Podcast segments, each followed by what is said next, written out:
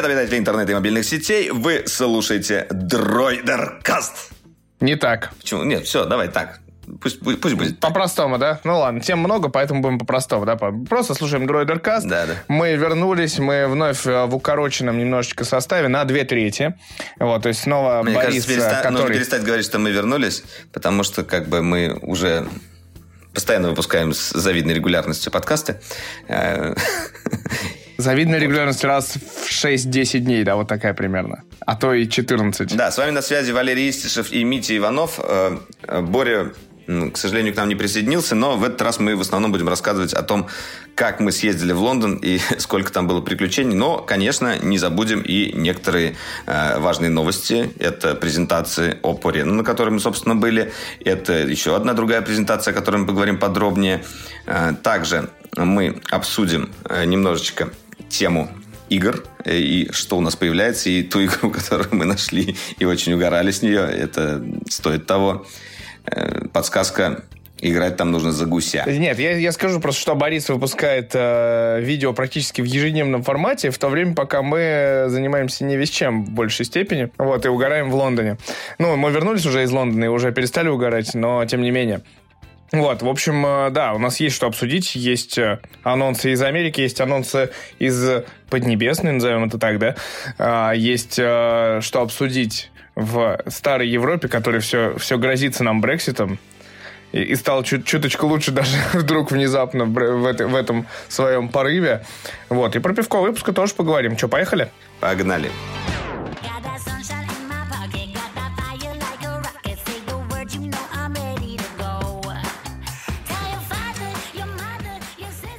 Так, ну что ж, и начинаем, наверное, с самой важной э, новости, э, самого важного анонса и важной презентации, которую мы очень все ждали. Я надеюсь, и вы тоже ее ждали. Это презентация от компании Google, на которой был показан новый Pixel 4 и новый Pixel 4 XL. Ну, еще немножечко э, девайсов, которые были выпущены под лозунгом э, Made by Google. И все бы как бы хорошо. Мы все ждали, мы все надеялись, мы рассчитывали, что это будет очередной прорыв и фотографии, и во всем остальном, но как будто бы какой-то большой вот такой революции. И, ну, как бы революцию мы всегда пытаемся ждать, она не происходит, но, тем не менее, э, как будто бы многие ожидания, ожидания людей не оправдались. Давайте сейчас попробуем обсудить, почему.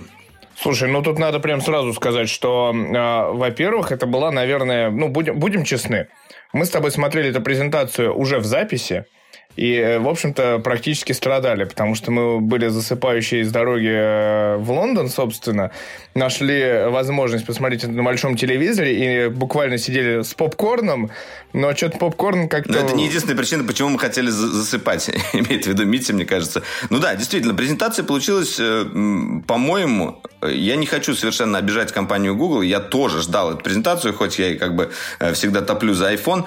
Pixel – это всегда то устройство, на которое очень интересно смотреть и очень интересно тестировать. И каждую презентацию я прям жду практически наравне с Apple. Но она была очень унылая. Что уж там говорить. Ну, вот прям совсем э, как бы по меркам унылости она превзошла и Samsung, и Huawei, э, и, я не знаю... Э, и предыдущие Apple. И, наверное, при... Да, и превзошла ту самую презентацию Apple, на которой показывали трейлеры Слушай, но есть, ну, есть вот что-то хорошее. Она, она, они превзошли Apple. Давай будем так говорить. Нет, на самом деле очень странно, да. Она была э, всего лишь час длилась, но спать хотелось постоянно, потому что был очень непонятный формат избран. Вот если говорить не о продуктах сейчас, а именно о формате презентации. Во-первых, все спикеры, они очень скучные. То есть, когда вышла на сцену бабушка и начала, типа, сидя на стульчике, рассказывать про то, какие Google крутые, как они экологичные продукты делают вообще, и бразят просторы Google большого молодцы, театра. Ой, Google молодцы. Да, колоночку да, причем, сделали. Причем Ух, попутно, да, она анонсировала колонку, при которой ничем не отличается, похоже, от старой, кроме цветов. Это Google Nest Mini, который вот просто один в один повторяет Google Home Mini. Единственное? Ну да, единственное... Нет, второе, что я нашел, это вот такой маленький подвесик, то есть можно шуруп вкрутить в стену и повесить ее на стену. Вот это, наверное, второе как бы ее нововведение. То есть двойной скотч от 3 не помогает. Вот, но не в этом суть. Да, но тем не менее, э, тем не менее, все-таки, если мы э, начали уже говорить непосредственно о самих устройствах, э, я хотел отметить одно, которое мне очень понравилось именно по формату.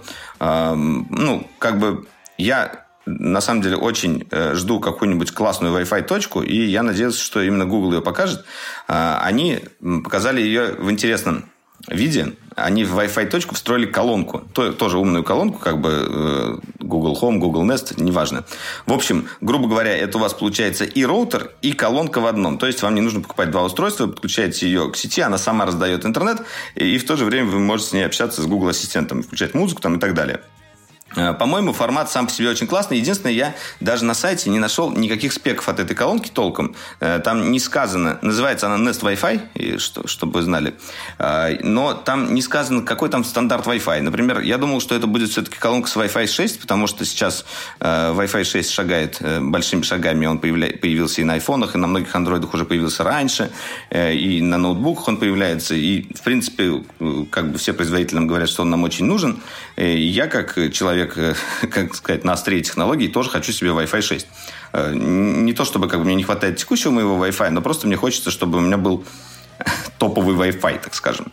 Вот. И э, то, что они показали, э, по сути, состоит на самом деле из двух частей. Одно – это роутер, и другое – это point.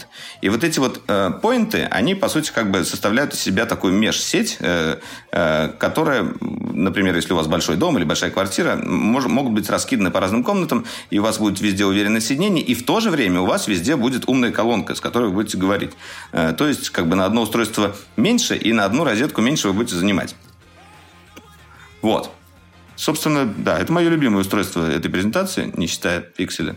Я, Слушай, я ну я, я хотел, ты меня продолжил перебивать, я все про презентацию. У меня э, был следующий поинт э, моего спича великолепного. Я, я умею говорить по-русски.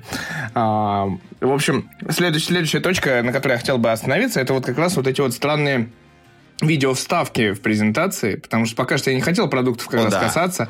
У меня есть ощущение, и у тебя, видимо, тоже, что э, Google это такая небольшая компания, где, которая находится где-то в глобальном, не знаю, в Бермудском треугольнике где-то больше гаража, находится. Окей. Да, в гараже, да, типа с гипсокартонными стенами, где сидит один китайский разработчик, который пилит э, пиксель с паяльником буквально, э, где есть один японец, который такой, о, у меня есть японский нож, я сейчас сделаю удобный контроллер для Google Stadia, напоминает такой игровой сервис, который, типа, наконец-то еще больше показали людям. Да, есть там какие-то чуваки, которые говорят, типа, у нас тут типа жестами мы можем тут управление устраивать. Но и самый вот главный, вот... самый крутой чувак, это вот его показали первый раз, мне кажется, на презентации, когда Google начал говорить о своих э, True Wireless наушниках. А, мне, нам показывают такого огромного чернокожего мужика с э, крутой бородой, за которой он очень, мне кажется, тщательно ухаживает. И я подумал, что это какой-то крутой рэпер. Но я как бы в рэперах не разбираюсь, поэтому я думаю, ну ладно, какой-то рэпер. Слушай, наверное, никто, никто не, не звезду, будет тебя, чтобы... никто не будет тебя троллить, если это реально окажется какой-нибудь рэпер, там, не знаю, Лил, uh, Лил Ирбац какой-нибудь. Я не знаю. Ну вот, да, вот этот Лил Лил Google. О, Лил Google, я ему придумал имя. Лил Google. Да. Видимо, этот предводитель э, семьи э, разработчиков Google как раз-таки отвечает за тестирование продуктов, за конечное. Ну, то есть он говорит, хорошо или плохо. Да, давай будем честны. Предводитель абсолютно равный по национальностям и гендеру семьи. Потому что среди них есть все расы, все национальности, все полы. Ну, я не знаю насчет сексуально, сексуальных меньшинств, потому что там как бы не было нам настолько подробно это показано, но наверняка они тоже присутствуют. Э, в общем, да, на самом деле, э, именно почему мы заострили внимание именно вот на этой вот части презентации, когда нам делали вставки и рассказывали, как разрабатываются продукты, э, тут как бы немножечко диссонанс возникает. Google это огромная межнациональная глобальная корпорация, у которой огром, огромные там цехи разработки, лаборатории и так далее. Но они нам показывают съемку из какой-то квартиры странной, э, где люди как будто бы там паяльником и, я не знаю, на коленочках собирают какие-то устройства, что-то придумывают, типа как бы ближе к народу, но при этом выглядит это очень как-то колхозно. И э, мне, например, больше нравится подход как раз-таки у Apple там, или у Huawei, или у Samsung, когда они нам показывают какую-то там э, высокотехнологичную инженерию в роликах, красивую, там, с рендерами, со спецэффектами, эффектами и с тем, как, как они разрабатывали дизайн, нежели вот, вот это вот непонятное. Даже когда показывают они прототипы устройств, они делают проездку вот по каким-то очень неказистым штукам, напечатанным на 3D принтере. Как будто бы, на самом деле, все эти устройства, они просто напечатали специально для этого видео, но зачем было делать это видео, до сих пор непонятно. Но... Вот, я, я считаю, что пора перестать троллить саму презентацию и все-таки обсудить продукты, потому что, как бы, да, если вы хотите э, потратить час, час жизни и э, понять, почему мы так ее троллим, э, вся презентация, естественно, находится в открытом доступе, вы можете посмотреть. Если ее еще не удалили. Может быть, у вас создастся совершенно другое впечатление, может, мы просто как бы нагнетаем лишнего негатива. Слушай, ну давай пробежимся по продуктам, которые показали, но не которые являются главными. Все-таки показали немало продуктов. Ты уже остановился на колонке с Wi-Fi. Я остановился на Google Nest Mini, который ничем не отличается от Google Home Mini. Похоже на то. А, был еще, типа, семейство продуктов Nest как бы пополнилось, но там, типа, как такового анонса не состоялось. Это просто, типа, обновление такое минорное, условно. Nest, Nest Hub Max, ты имеешь в виду? Но он был уже, мне кажется. Ну да, нет, но они, видимо, вот, вот эта вот женщина, которая говорила про экологию, она в том числе говорила, что типа они обновили материалы, там еще что-то. То есть, видимо, это а, как ну такая да, актуализация. Они, тем самым они еще показали еще Pixelbook Go вроде бы, да? Или да. Он все-таки да, уже Pixelbook был. Go. Вот я, я, Нет, они деле, еще показали, да, вот этот вот. Pixelbook Go, да, такой небольшой, аккуратненький, красивый ноутбук. У него сзади еще очень красивая такая рифленая поверхность. А, ну, это интересная находка, не знаю, для чего она нужна, но, в принципе, как элемент дизайна Это такая, свежо. такая, знаешь, чтобы поверхность, чтобы туда положить чипсинку лейс, вот рифленые которые, и как бы, чтобы она там прям вот удобно легла в, в пазы. Удобно вот, легла, но... да. Роз, да. Розовый черный цвет имеется. О, это, это здорово. Вот, а еще, соответственно, Google у нас что показал? Э, True Wireless наушники. Куда же без них в 2019 году? То есть э, тренд IF, который был вот на, на IF, собственно, всеми компаниями. После него Microsoft показывает True Wireless наушники на своей презентации, где показали Surface. И Google решил Которые в эту лодку... они собираются выпустить только в следующем году, да? Вроде они их проанонсировали, а сказали, что выпустят в 2020 Ты про что, про Microsoft или про Google? Да, про Microsoft. А Google, Google тут кажется, пошел тоже. по пути именно этому же. То есть они показали наушники, анонсировали цены и сказали, когда-нибудь в 2020 году.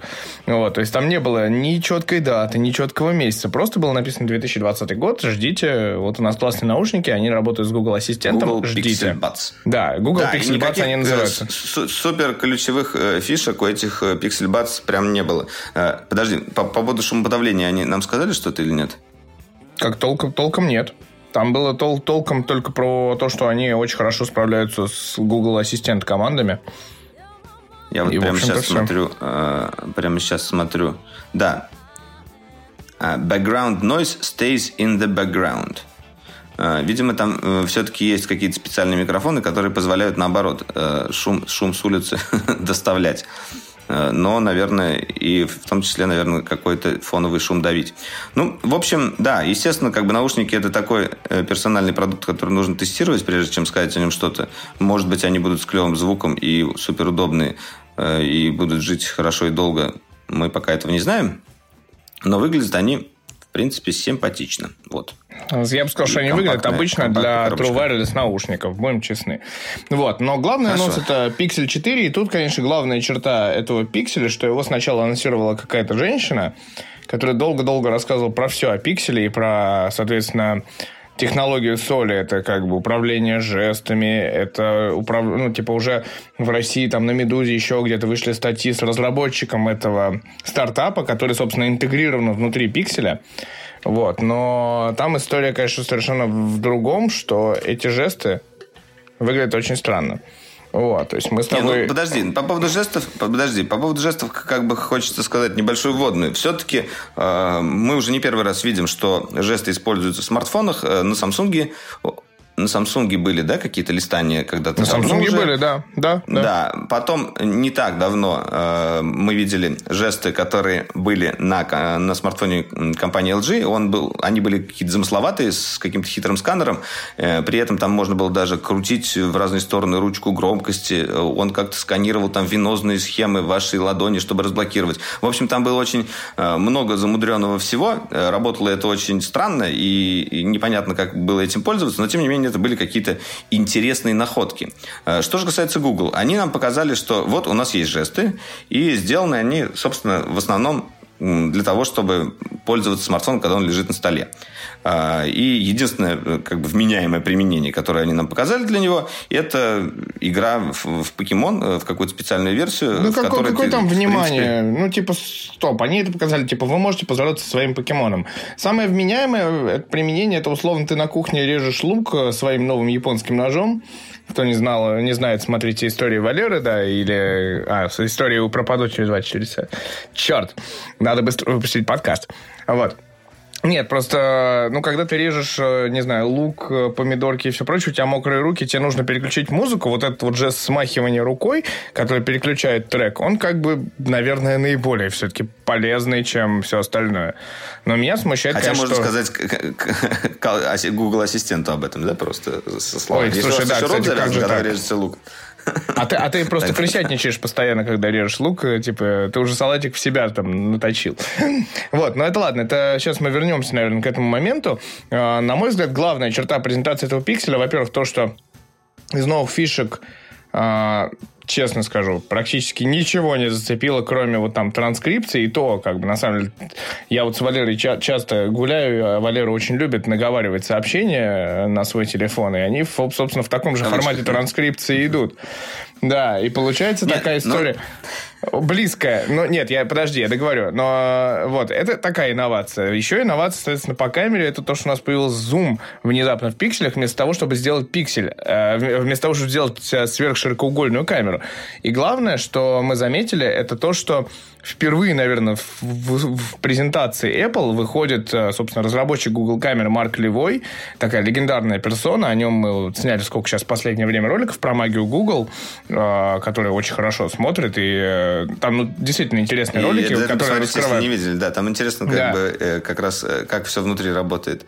Вот, Э, да, и, вещи, собственно, да, на камере сделан, в общем-то, большой э, фокус. Вот. И, а в Ну итоге да, ну, про на самом камеру деле, да, говорить давай, нечего. раз, раз мы говорим про камеру, все-таки давай мы про нее поговорим. Да, Левой вышел и сказал, что у нового пикселя будет четыре крутые новые фишки. У, точнее, у камеры нового пикселя. А, давайте перечислять, загибать пальцы. Первое. Это Зум, он стал гораздо лучше. Э, Чем он стал лучше? Во-первых, у нас появилась э, вторая камера, это двукратный зум оптический. И в паре с первой камерой теперь э, можно делать супер рез зум до 8 раз, если я ничего не путаю, или до 6. Да, до Э, И 8, при этом до 8. практически без потери качества. Я не знаю, почему компания Apple пошла именно в эту сторону развивать камеру, именно в Компания сторону Google. зума, а не в сторону как Ты бы... что говоришь такое? А я сказал, а я как сказал, компания Ты Apple? сказал компания Apple, да, представляешь? Вот настолько у Да. тебя это уже все. О, Apple головного мозга. Короче, я не знаю, почему компания Google начала развивать именно в эту сторону. Э, э, Ну, как бы именно в Zoom она пошла. Меня немножечко это э, как бы я не знаю, но в принципе разные подходы. Скорее всего, они делали какие-то исследования и поняли, что Zoom, возможно, для людей более интересен, чем широкий угол сегодня. А, И э, то, что они делают, делали супер рез зумом на одну камеру, это было уже очень круто. На, на две камеры, естественно, это все будет работать еще лучше. И мне, например, наверное, э, именно эта фишка э, наиболее интересна, ее протестировать. И мы держали в руках, точнее, касались нового пикселя немножко, но э, именно зум там невозможно протестировать, чуть позже расскажем почему. Э, но в целом, я думаю, что именно э, суперрез зум вот э, с двумя камерами это крутая штука. Второе это астрофотография. Астрофотография она также появится как бы на других пикселях. Это просто как бы обновление по сути э, софтверной части Google пикселя, точнее Google камеры, и она а, И в, в этом плане я как бы выражаю большой респект компании Google, то, что они об- обновляют, э, добавляют новые фишки в предыдущие свои продукты, в отличие от Apple. Потому что Apple поступает вообще очень подло, э, когда они даже настройки, вот, ну, как бы в новой версии iOS 13.2 появилось наконец-то э, переключение качества видео во время съемки прямо с экрана камеры. Но это почему-то не появилось в 13.2 на iPhone 10s и, и 10. Ну, как бы на предыдущих iPhone. Да вообще на всех предыдущих айфонах, в принципе, это можно было добавить. Точно такая же функция, когда мы нажимаем на кнопку фото, э, включается автоматически зап- запись видео. Тоже почему-то на предыдущих айфонах э, с обновлениями это не прилетает. В общем, совершенно софтверные фишки, э, они не появляются на предыдущих айфонах, и я не понимаю, зачем Apple это делает. Я не думаю, что это будет как бы фактором покупки нового айфона, потому что у человека этого нет. Google тут работает честнее. И за это ему большой респект. Астрофотография сама по себе э, Боря как раз таки уже ее тестил на бета-версии камеры. Она пока работала, ну, сыровато, но я думаю, после релиза, наверное, будет работать Слушай, ну давай, давай будем честны. Во-первых, тут надо поговорить о том, что, ну, типа, коротко, небольшую такую, типа, дать информацию людям, что астрофотография в больших городах это как бы невозможная история. Это нужно ехать как минимум за город. И, собственно, Борю я тестировал ну, да, в, рай... в Турции, где нет, иск... да, где нет большого количества искусственных источников, и тогда это получается как бы красиво, ярко и прочее. То есть нужно либо сжать э, часы Земли в Москве, чтобы увидеть звезды хотя бы невооруженным глазом, и чтобы уже пиксель показал mm-hmm. это вообще красоту с Млечным путем со всеми делами. Либо уезжать за город, ну, а это километров 100 от Москвы. Ну, не обязательно 100. Я, у меня вот, например, э, когда я в Подмосковье э, живу, там очень хорошо всегда видно звезды. В принципе, недалеко ехать. Но я согласен, это очень такое местечковое применение. Вот. Ну, и к третьей фишке мы переходим камеры, которая, наверное, самая, и самая, мне кажется, такая интересная, ну, именно в плане подхода э, к фотографии. Это во время... Называется она, по сути, HDR Live – Э, HDR плюс Live, точнее. Э, и первое, что Google сделал, э, HDR-эффект теперь виден в реальном времени. Когда вы фотографируете, они накладываются уже после какой-то загрузки. То есть сразу все этот процессор обрабатывает IPS-модуль, и вы все это видите. Также, в принципе, тем же подходом обычно пользуется компания Apple. Э, и с портретами у них так было, и даже с ночным режимом предпросмотра есть, и как бы с другими вещами. Вот именно то, что в реальном времени ты видишь Я ту картинку, поправ, которая поправлю этого получится. бородатого мальчика. Во-первых, не IPS-модуль, а ISP-модуль все-таки. Ой, ISP. Ну, я, это я просто... А, вот. а во-вторых, да, типа Google смог в превью. Это должно радовать, в принципе, всех, потому что вот эта вот история, когда ты сфоткал и думаешь, что через 5 секунд ты увидишь шедевр, вот, это, конечно, такое. То есть, типа, ну, то, это, то, что это такое, нас да. парило примерно mm всех, да, что типа, когда ты делаешь фотографию, ты не знаешь, что получится. Когда ты делаешь фотографию на Но Apple, чаще... то ты видишь, что получится примерно. Да, что ты видел. Но чаще всего, на самом деле, э, тут не будем как бы таить, да, на Google, когда ты делаешь фотографию, ждешь, ты знаешь, что у тебя получится хорошо, потому что Google всегда фотографирует хорошо. Э, и даже Но вот, ты не э, знаешь, насколько бы, хорошо у тебя получится, ну, а теперь ну, ты примерно знаешь, да. понимаешь. Да. И вместе с этим, как бы, они добавили интересную штуку именно в интерфейс. Это два ползунка. Э, по сути, это э, настройки shadows and highlights, если по-английски, или там яркие, э, ну, чер... темнота и свет, или как там по-русски это переводится. Ну, в общем, перед фотографией вы можете регулировать не только экспозицию, то есть вот обычно, как на камерах бывает, там вверх-вниз или влево-вправо, в зависимости от производителя. Тут же вы еще можете вот shadows и highlights делать. И, например, когда снимаете контур-свет, там контур-жур, э, вы э, хотите добиться, например, фотографии, чтобы у вас HDR-эффект, по сути, как бы отработал по-другому, и э, все люди превратились в черные силуэты, чтобы он не высвечивал как бы все, все темные и, и не затемнял все светлые, а наоборот, вот сделал как бы именно такую арт-фотографию. И это можно теперь сделать как раз-таки вот этими ползунками без последующей постобработки. И это круто. Вот, ну, это мне очень понравилось. Это такой подход э, очень удобный, и мне вообще нравится. Вот, ну, такие вещи мне обычно как раз цепляют именно в камерах, и в интерфейсах, и в, в Нет, ну это возможность сделать хорошие кадры, интересные именно художе... с художественной точки зрения очень часто. То есть поставить человека в контур-свете, mm-hmm. сделать именно его контур лица, там, очков, бороды, как у некоторых. Ну да, это, это всего один э, из сценариев применения. На самом деле, как бы можно придумать их гораздо больше. Я думаю, мы придумаем, когда пиксель выйдет. И проблема в том, что я не могу вспомнить, э, что же был за четвертый пункт, который был связан с камерой, о котором говорил Левой. Давай, помогай, Мить. Ну, ты вовремя, конечно, это сказал. Я бы сейчас перемотал презентацию в этот момент как-нибудь красиво и подхватил бы этот момент, но нет. Это сложно. Также, еще раз, астрофотография, зум, э, Shadows HDR Live.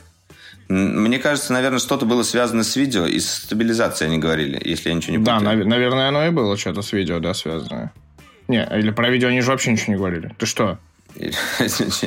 Нет, в Google... Нет, стоп, стоп, стоп, стоп. Google вообще ничего не сказал про видео.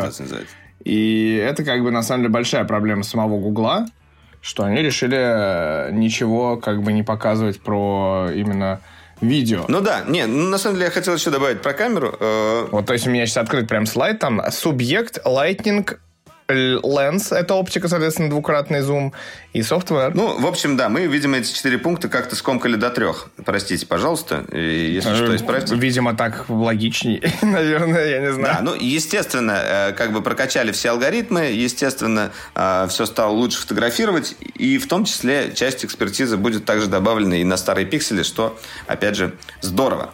Э, вот. Ну, стоп. Что но, касается... типа... Да, что касается дизайна, вообще внешнего вида э, самого пикселя, это все, естественно, мы знали практически заранее. Сам Google нам изначально выложил вот эту вот э, плиточку с камерами, и основным вопросом как бы у нас оставалось, какая же будет вторая камера, и будет ли их две или три. Э, их оказалось две, и вторая у нас. И теперь мы это знаем точно. Ну, а теперь все ужаснее, конечно. Теперь, теперь мы знаем, что квадратный блок камеры огромный, и при этом там всего две камеры. Это, конечно, грусть-печаль. Ну, выглядит, Выглядит он достаточно симпатичный. Я не знаю, мне, мне не вызывает никакого диссонанса. Э, другое, другое дело то, что вот меня передняя часть немножечко беспокоит у пикселя. Э, они сделали, э, как бы не сделали челку, не сделали какой-то вырез, как у пикселя 3 XL был очень страшный вырез. Они просто как бы сделали большой такой подбородок сверху, потому что... Почему ты называешь много... подбородок сверху то, что надо называть лбом, по идее? Объясни мне, пожалуйста. Ну хорошо, пусть будет лоб. Ну просто как бы все, всегда это называли подбородком, человеком, потому что... Ну, теперь он сверху, это лоб. Ладно, хорошо. Большой лоб сделали. Э, в этот лоб что у нас спрятали? Во-первых, там теперь не две камеры, а одна. И при этом в обоих версиях пикселя. То есть, э, если в пиксель 3 XL у нас было две камеры, одна широкоугольная, другая обычная, здесь теперь у нас одна. Э, кроме того, там добавился как раз вот этот сенсор для использования жестов соли, то, то есть состоящий, скорее всего, из нескольких компонентов. И, кроме того, теперь пиксель умеет тоже разблокироваться по лицу э, безопасно. То есть это будет не просто как бы разблокировка по фотографии э, плоского лица, а 3D-сканер лица там теперь присутствует. Да, Потому вот, что, потому что они убрали сканер отпечатков пальцев. Соответственно, они должны быть уверены, что это, наверное, настолько секьюрно и безопасно, что как бы Google Pay проходит и все прочее. Вот, и да, и, кстати, по камере еще надо добав- добавить, что в презентации а, состоялось еще одно невероятное событие. Вышла сама а, фотографиня, Энни Лейбовец, вот, и рассказывал примерно минут 20 про то, как ей понравилось снимать пикселем в течение года. И они даже замутили какой-то совместный фотопроект, который, видимо, мы скоро как-то увидим в каком-то виде. Ну, вот это было, да. Опять же, еще одна странная вещь презентации, которая да, тоже а теперь, а теперь, скорее уныние, а теперь, нежели...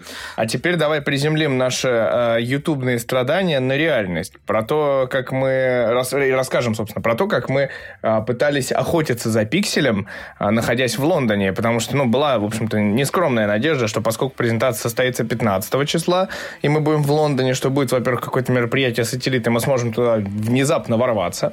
Или второе, что мы сможем уже сразу потрогать устройство и даже его приобрести. А, вот, но... Ну, приобрести, как бы это было, да, под, под вопросом, потому что... Ну, да, мы надеялись. Ну, типа, потом, да, потом, потом продажи, да, объявили 24 октября. Вот, но не в этом суть. Суть в том, что в итоге, в общем-то, две из трех позиций-то мы сделали. Мы потрогали пиксель и даже по, прям покрутили в руках. Один и пару секунд, но зато оба.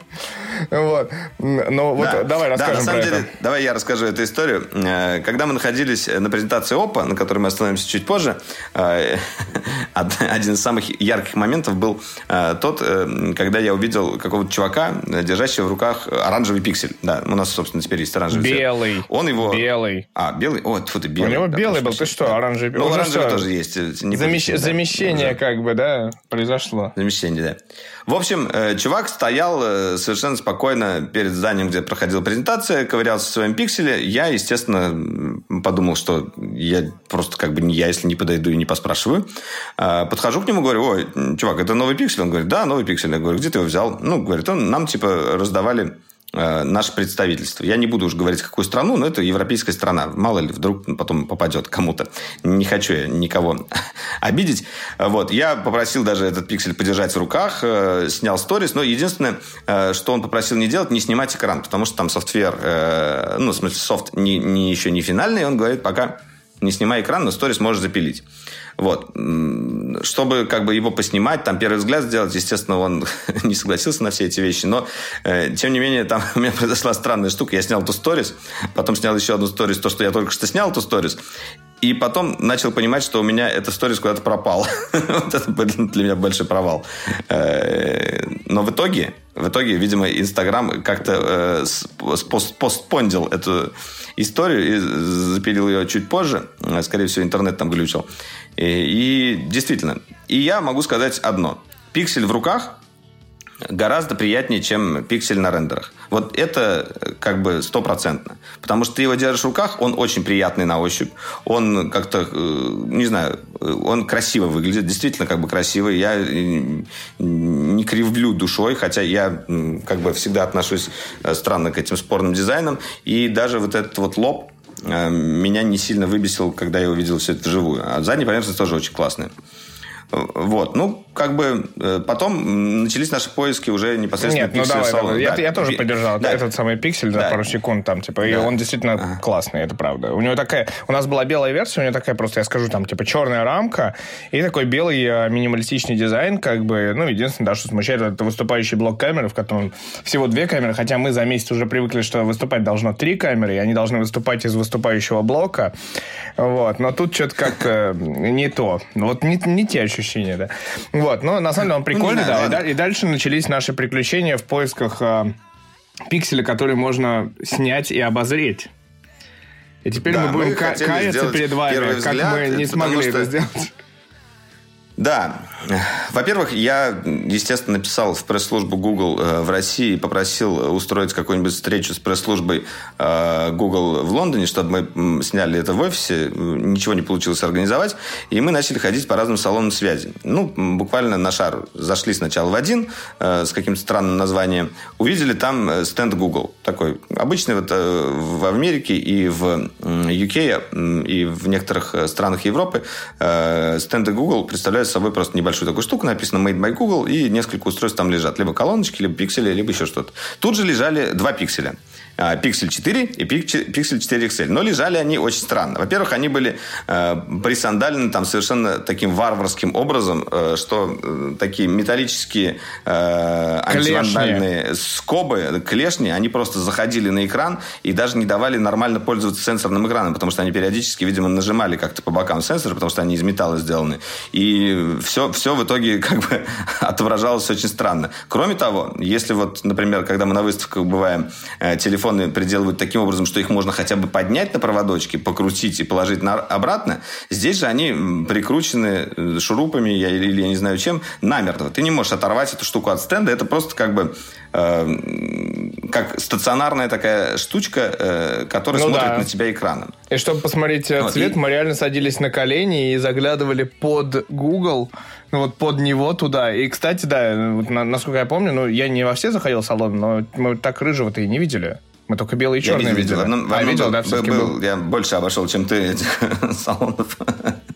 вот. Но, э, да, с обратной стороны там буквально кусочек корпуса виден. Э, можно посмотреть. И, да, там был и оранжевый, и белый, и черный. И, окей. Цвета все были. Э, что удалось проверить непосредственно на этом стенде? Во-первых, э, вот эта вот новая фишка с диктофоном. Диктофон умеет теперь делать следующее. Когда мы наговариваем э, что-то на английском языке, он все это дело переделывает в текст. Притом переделывает это очень быстро, все это происходит на устройстве. Об этом как раз говорилось на последнем Google I.O., то, что они весь вот этот вот движок распознавания уменьшили там в сто раз и засунули в каждый Google смартфон. И действительно, это работает здорово, это работает круче, чем, например, диктовка в Google клавиатуре, в Apple клавиатуре. Это практически безошибочно все определяет, при том ставит сам, ну, этот механизм сам ставит точки между приложениями, какие-то интенционные запятые иногда. Ну, и как бы по, по ощущениям вот такие вот голосовые заметки э, как бы будут пользоваться спросом. Э, кроме того, они будут перерабатываться в текст и, соответственно, можно искать по ключевым словам. Другое дело, будет ли это работать на русском, пока неизвестно. Вот. Э, вторую вещь, которую мы смогли проверить, это э, вот эта вот игра с покемонами, которую игрой можно назвать с натяжкой. Э, то есть, э, чтобы протестировать вот этот вот датчик Э, жестов, соли. Э, и, ну, действительно, там есть покемоны, ты перед ними машешь руками, и происходит какая-то анимация. Покемон делает какое-то движение. И можно делать по три раза на каждом, на каждом покемоне, появляется следующий. Вот, дальше мы начали ковыряться немножечко в системе и как бы на саму оболочку пикселя посмотрели. Э, из такого чего-то нового, что как бы чего я не видел в бетке, например, Android 10, э, там появились так называемые темы. Не такие темы, как э, в э, обычно на сторонних производителях, которые меняют все иконки, бэкграунды и все остальное, а темы, которые просто меняют несколько иконок в этом вот э, в панели управления верхней, э, где Wi-Fi включаешь Bluetooth, э, цвета и кружочки, квадратики вокруг них меняют. И, кроме того, немножечко меняют написание и шрифт. Вот. И, собственно, на этом все. Никаких прям каких-то новых вещей больше мы там не проверили. Нам удалось еще попробовать пофоткать на фронтальную камеру. Снимает она хорошо, снимает хорошо фронтальная камера. Как бы. Э, задняя камера, естественно, находится обращенной Нет, ну, к стенду. На, на, нам удалось да, запустить э, основную камеру и понять, как работает зум. И там есть странность, да, что типа не, нету таких точек, двукратный оптический зум, там восьмикратный гибридный, вот такого ничего нету.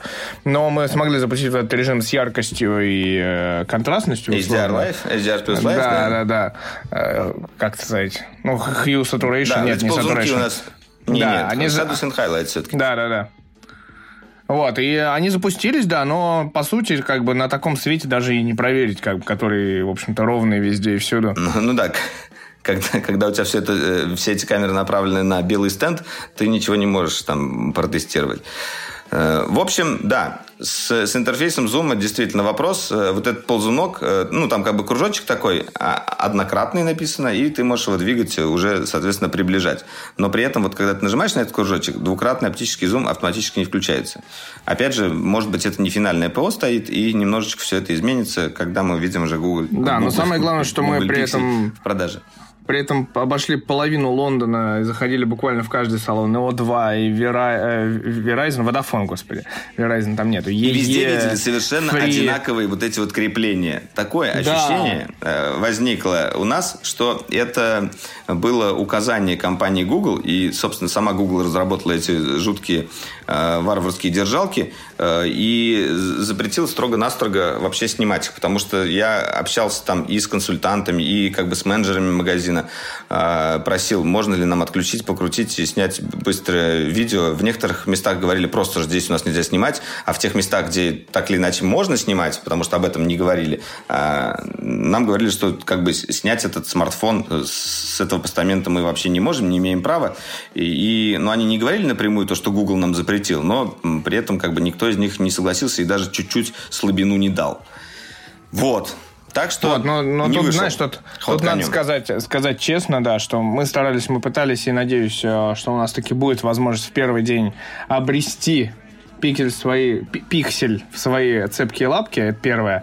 А второе, да, что типа сегодня, вот буквально перед записью подкаста, некто, некто, некто, некая французская компания DxOMark внезапно выпустила обзор Pixel 4, причем селфи-камеры и основной камеры. При этом а наши... Им удалось и основное проверить. Они смогли да, открутить. Да, я не знаю, как это им удалось, но типа очень странно. Три дня до релиза они выпускают эту историю. Это первый момент, который странный. Второй момент, который странный. А, iPhone 11 Pro и 11 до сих пор не протестирован, при том, что он у них находится давно на руках, и они это анонсировали сами специальным материалом. При этом они протестировали его в своем новом аудиотесте, потому что кушать как-то хочется, и почему бы не запустить такой субъективный тест, как аудио. Вот. А, Слушай, ну, при... я, я, кстати, у меня есть предположение, почему они не обозрели до сих пор iPhone. А, все-таки, я думаю, они ждут э, Deep Fusion в релизе. Потому что сейчас у нас, э, ну, как бы, мы же знаем, что появится вот эта вот функция Deep Fusion э, уже в версии iOS 13.2, но пока она есть только в бете. Ну, и сама функция Deep Fusion будет в бете, когда появится, но, тем не менее, как бы она ну, находится в бета-прошивке. Ну, слушай, нет, они не будут тестировать бету. Им нужно, как бы, ну, не мне тебе говорить, как люди ждут обзора любого айфона, И эта попытка собрать трафик, она, типа, провалилась уже сейчас в зародыше. А, а ждать Deep Fusion, ну, как бы, come on, сейчас пиксель выйдет, а у него будет, не знаю, Day One update, а потом еще какой-нибудь э, через неделю скажут еще один update. Или Huawei, типа, в первый день он, типа, не работает нормально. Камер... Ну, типа, как, как мы с тобой тестируем устройство, допустим, поехали мы на э, анонс на МВЦ Sony, но при этом увидели устройство за неделю. И при этом нам строго-настрого запрещают, по сути говоря, ну, типа, снимать на камеру и показывать эти снимки, потому что, говорят, это не коммерческая прошивка, нельзя. А тут как бы компания давно уже показала, что у них есть iPhone, и при этом они выпустили аудиотест, а тест камеры до сих пор нет. Ну, как бы, окей, если он у них не готов, это как бы все равно их косяк. Ну, если смотри, они ждут э, Diffusion, это тоже их косяк. на том, что если, если у них э, обзор выйдет э, в тот же момент, когда 13.2 выйдет в релиз, то как бы я был прав, скорее всего. Но если нет, то я, я был не прав. Остановимся на обратно. том, остановимся на том, что наш ролик про то, что DxOMark странная компания, а, не теряет актуальности до сих пор. Я бы так сказал. Вот, а, да, Согласен, согласен. вот. Ну, то Окей. есть у нас, у нас к этой компании очень много Хорошо. вопросов продолжает плодиться. Они подтверждают лишь Да, что своё. касается пикселя, то он набрал 112 баллов и находится, сейчас скажу, На каком месте? восьмом Раз. Два, три, На восьмом. четыре, пять, шесть, семь. Да, на восьмом месте под Galaxy S, э, э, Galaxy S10, я так понимаю, да? Да, Galaxy И- S10 Plus. И кажется, на седьмом месте по селфи-камере, если ничего не путаю. Подожди, а почему Galaxy S10 Plus находится... Я ничего не понимаю. Ниже, чем Galaxy S10 5G. Из-за из TOF сенсора, да? А, Ну, это как бы, да, это еще много разных вопросов, которые касаются именно DxOMark.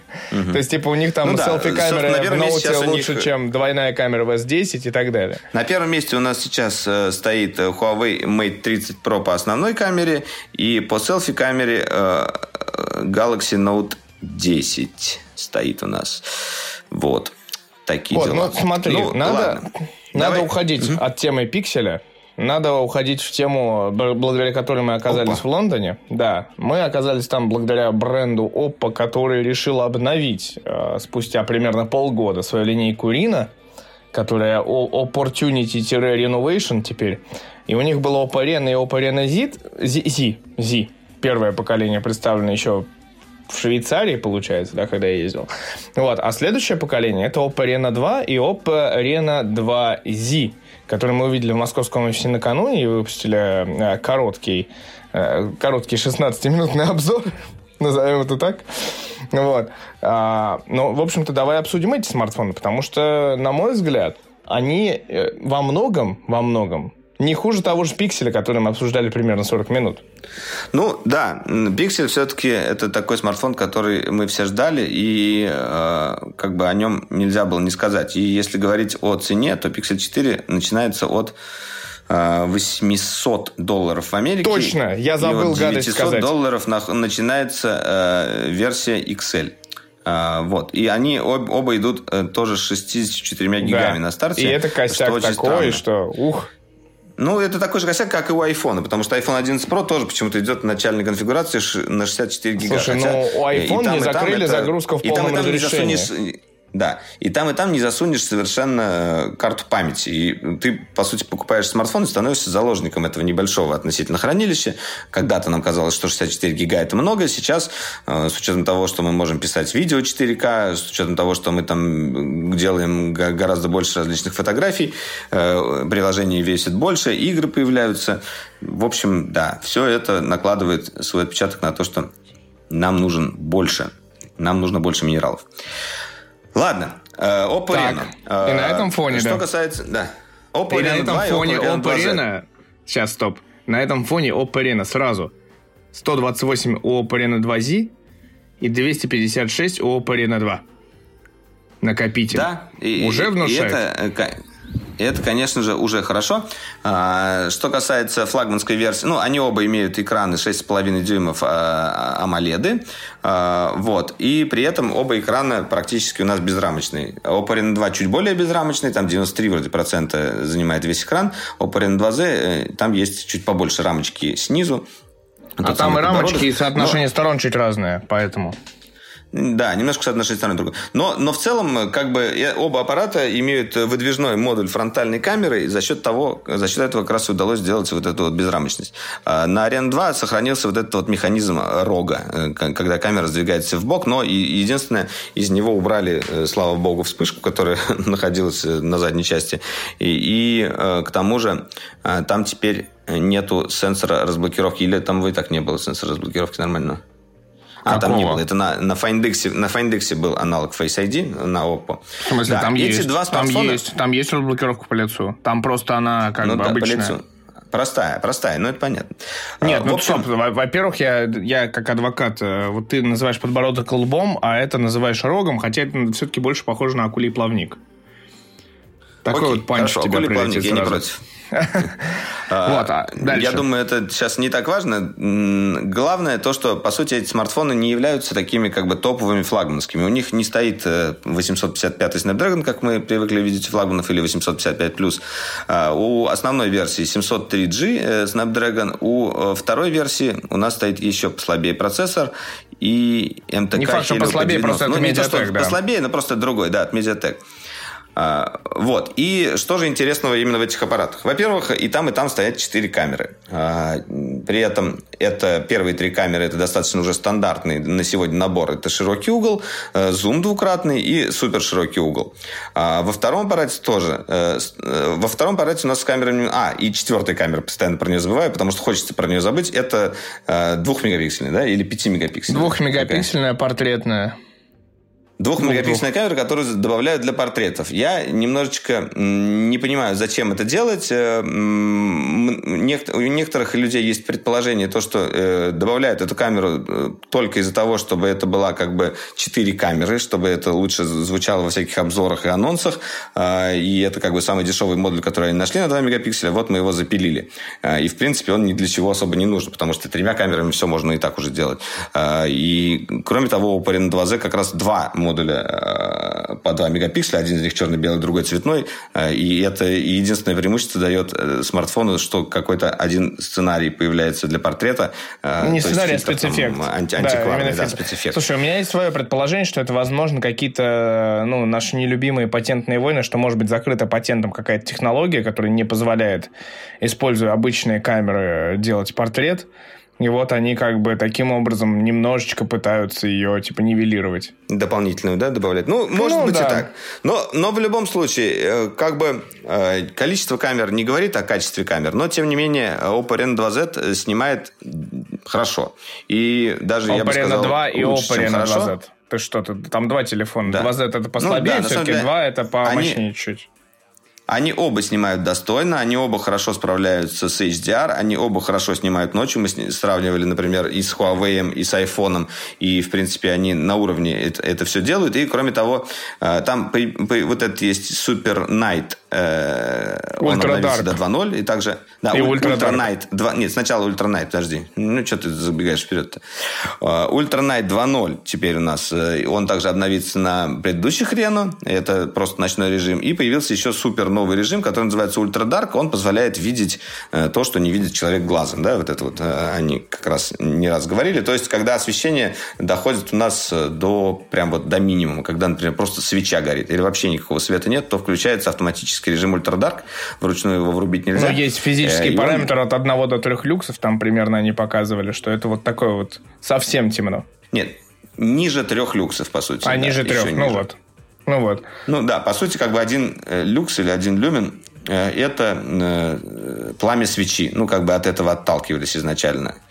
Поэтому предпо- можно предположить три свечи. Вообще, вообще по идее, так давайте повнесем немножечко интеллектуальный щепотки в наш подкаст. Один, один, одно пламя свечей это, по идее, один кандл. Кандел, который. Кандел, да. Ну, там а там уже рядом все, да. Вот. И я, естественно, протестировал этот ночной режим, потому что нам выдали смартфоны, и можно было все это дело попробовать. И действительно, как бы он э, делает там какое-то большое количество снимков. Э, получается у нас э, действительно то, что не видит глаз, мы можем разглядеть. Естественно, как бы этот снимок вряд ли э, будешь куда-то выкладывать, потому что он такой шумный, и там и шумодав э, все, кашу из всего делает, и немножечко странно все это выглядит. Но в каких-то сценариях, я думаю, все равно это применимо. Другое дело то, что э, он не сказать, что прям гораздо лучше делает, чем обычный ночной режим. Там, если сравнивать с Huawei, как бы он и так это умеет. Если сравнивать с iPhone, то примерно такой же результат получается, если просто ночной режим включаешь. Э, ну, как бы там можно какие-то детали обращать внимание. Но, в принципе, как бы для этого делать какой-то отдельный режим, как будто бы немножечко излишне. Вот. В остальном, э, что еще интересного у этого смартфона есть, э, кроме того, что у него вот этот вот большой безрамочный экран, наверное, это одно из основных бонусов, потому что действительно приятно смотреть, что там нет никаких, э, никаких челок, никаких гульфиков, дырок, просто большой экран, на котором очень комфортно смотреть видео, играть в игры. Еще вроде как смартфон должен снимать хорошо видео. Э, как минимум там прокачали стабилизацию достаточно сильно, и на это был сделан э, большой упор в самой презентации, и также ну, они добавили да, даже свой будем, редактор видео. Давай будем честны. Смартфон клевый, классный, у него плоский экран, что сейчас редко где на самом деле встретишь, и плоский при этом AMOLED экран. Да, без загибов, без всяких. В отличие от Oppo Reno 10X Zoom, которым можно убить, он полегче, он, его легче держать в руке и комфортнее, он прям лежит, честно честно скажем. Вот, у него реально качественный экран, и он безрамочный, это классно. У него есть 3,5 мм аудиоджек, и это тоже хорошо, почему бы, собственно, и нет. Да. Вот, у него все эти фишки батарейка с быстрой зарядкой и батарейка большая. Батарейка. Да, то есть, типа, на самом деле, за... Ну, хотя очень много людей э, негативно на него смотрят, э, потому что, ну, я знаю, что... Ну, много людей, которые фанаты Xiaomi, они такие, э, что там это Oppo, это какие-то там левак делают. Потому что люди привыкли к Xiaomi там за 25 тысяч, э, за там, типа, 30 тысяч, за 35 тысяч, а здесь все-таки устройство за 40. Но... За 12, за 15, можно сказать. Ну, нет, ну, типа, ну, они, приво... они приводят в пример, типа, всякие Mi 9 Т, который сейчас можно на сером рынке около 30 взять. Вот. Но все-таки Oppo делает, старается вот в такой нише существовать как бы супер как бы качественного китайского, ну, назовем это китайский премиум, давай уж так будем, как вот Huawei да. китайский они, премиум да, они и Oppo китайский премиум. Потому что даже изначально, если э, поговорить про э, компанию Oppo, э, в какой-то момент она занимала лидирующие позиции по продажам в Китае, пока их не обошел Huawei. И, в принципе, как бы это большой игрок. Вот, ну, в принципе, концерн ББК, в который входит и Oppo, и OnePlus, и Realme входил, но сейчас он как будто бы отделился, но производит на тех же мощностях свои смартфоны. По сути, это как бы мощный игрок, но он не такой узнаваемый у нас на рынке. И поэтому, если brilliant как бы задумываться о покупке смартфона Oppo Reno, не, не стоит думать, что это какой-то левый китаец. Это действительно как бы хорошая компания э, со своим Но... собственным R&D с большим, с, со своими как бы э, ноу-хау, экспертизами и всякими интересными штуками. Давай еще стоит э, сказать, да, что, что во-первых, вот это вот э, у них своя собственная пятикратная зум-камера как раз в 10 зум используется. Это первое. Они стараются в какие-то технологии действительно делать, и у них вот, собственно, OnePlus это тоже как бы группа BBK, которая берет тоже по сути, частично вот этим там внутренним промышленным шпионажем многие технологии. У них есть супер быстрая зарядка SuperVOOC, которая там за меньше, чем за полчаса, сколько она там 50% заряжает, или даже больше 60 уже, наверное, процентов батареи. Больше, мне кажется. С параллельными двумя батарейками, которые получают заряд, да. У них есть очень много реально крутых э, вещей, которые, на самом деле, лежат на поверхности. Это, на самом деле, достаточно инновационная компания. Плюс ко всему, бренд именно Oppo, это достаточно известный бренд э, в аудиотехнике. И как бы есть планарные наушники Oppo PM1, PM3, есть аудиотехника компании Oppo. И, кстати, в Лондоне же состоялся анонс еще наушничков Oppo, таких на душке, да еще и с шумодавом, и, в общем-то, это весьма неплохо. Мы да, послушали. и если вспомнить, я на самом деле узнал о компании Oppo. я помню, они выпустили тогда самый тонкий. Они всегда старались выпускать самый какой-то смартфон. Они вот одно время выпускали самый тонкий смартфон. Без джека для наушников он был первый, помню тогда. Э, потому что джек для наушников туда не влезал нормально. Он был супер У них был, по-моему, первый смартфон с поворотной камерой или один из первых. Да, поворот камеры. Потом еще у них была реклама даже с Леонардо Ди Каприо, э, который крутился только на территории Китая. Э, можете поискать, в YouTube есть ролики, очень красивые э, ролики. Oppo Find какой-то, какого-то из Find. Да, да, Там да, да. Пять, пять роликов где-то, наверное, с Ди Каприо было. Но на самом деле голливудские звезды грешат тем, что они иногда снимаются за какие-то, видимо, большие деньги в, на каких-то рынках, где о них, ну, как бы никто не увидит из Голливуда и так далее. Они мелькают, но без права показа этой рекламы по всему миру. Только в Китае, например, только в Японии или еще где-то. Вот. Э, собственно, да. В принципе, как бы об Oppo, наверное, все. И, э, ну, давай, единственное тут, скажем, что, что мы тут... скоро, скоро старт продаж его в России. И, собственно, Oppo Reno 2 Z стоит 30 тысяч рублей, 29 990. А Oppo Reno 2 стоит 39 990, то есть на 10 тысяч больше. Ну и весьма, весьма, ну, да. весьма приятное устройство. Стоит как минимум посмотреть его, если увидите в торговом центре. А, экран удивляет, фронталка удивляет. И, в общем, почему бы и нет, когда да. Ну да. К сожалению, нету там у нас э, какой-то там 90 герцовой развертки, там нету влагозащиты из-за этого. Беспроводной зарядки но... нету. Беспроводной зарядки нету, но как бы зато есть NFC как минимум. Это уже приятно.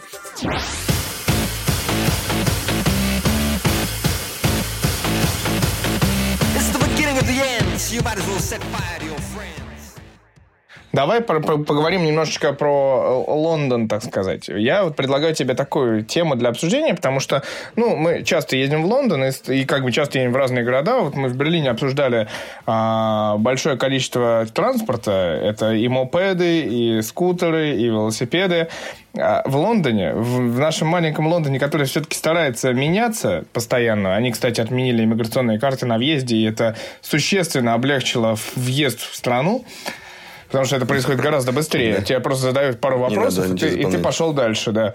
Вот. А в, с общественным транспортом в Лондоне все очень хорошо в плане того, что метро отлично работает, и можно доехать в, почти в любую точку пригорода практически уже. Дорогое только оно очень, да, ты забыл только, сказать. Одна только поездка дорогое. стоит где-то рублей 200 или 300 получается. И, но, но, но единственный, зато, наверное, бонус, но зато то, можно что доплатить... ты можешь... Э, да. Да, ты можешь оплачивать э, метро бесконтактно, например, через Apple Pay, ты подходишь просто к турникету, оплачиваешь.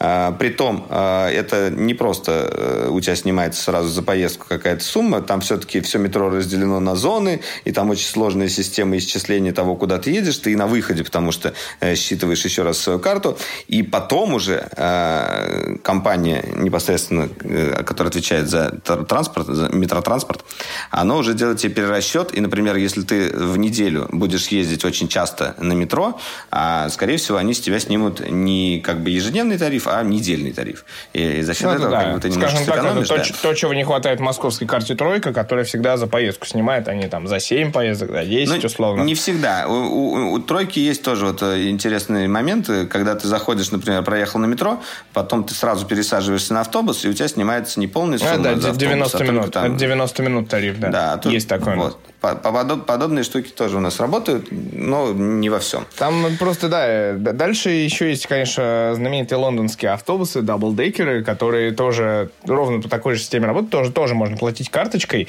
Вот, но у нашей коллеги, допустим, была история, когда автобус проехал 4 примерно или 5 остановок а, и остановился, потому что у него не работала система оплаты и сказал, идите все нафиг отсюда, идите как бы, едьте как хотите, а я ушел.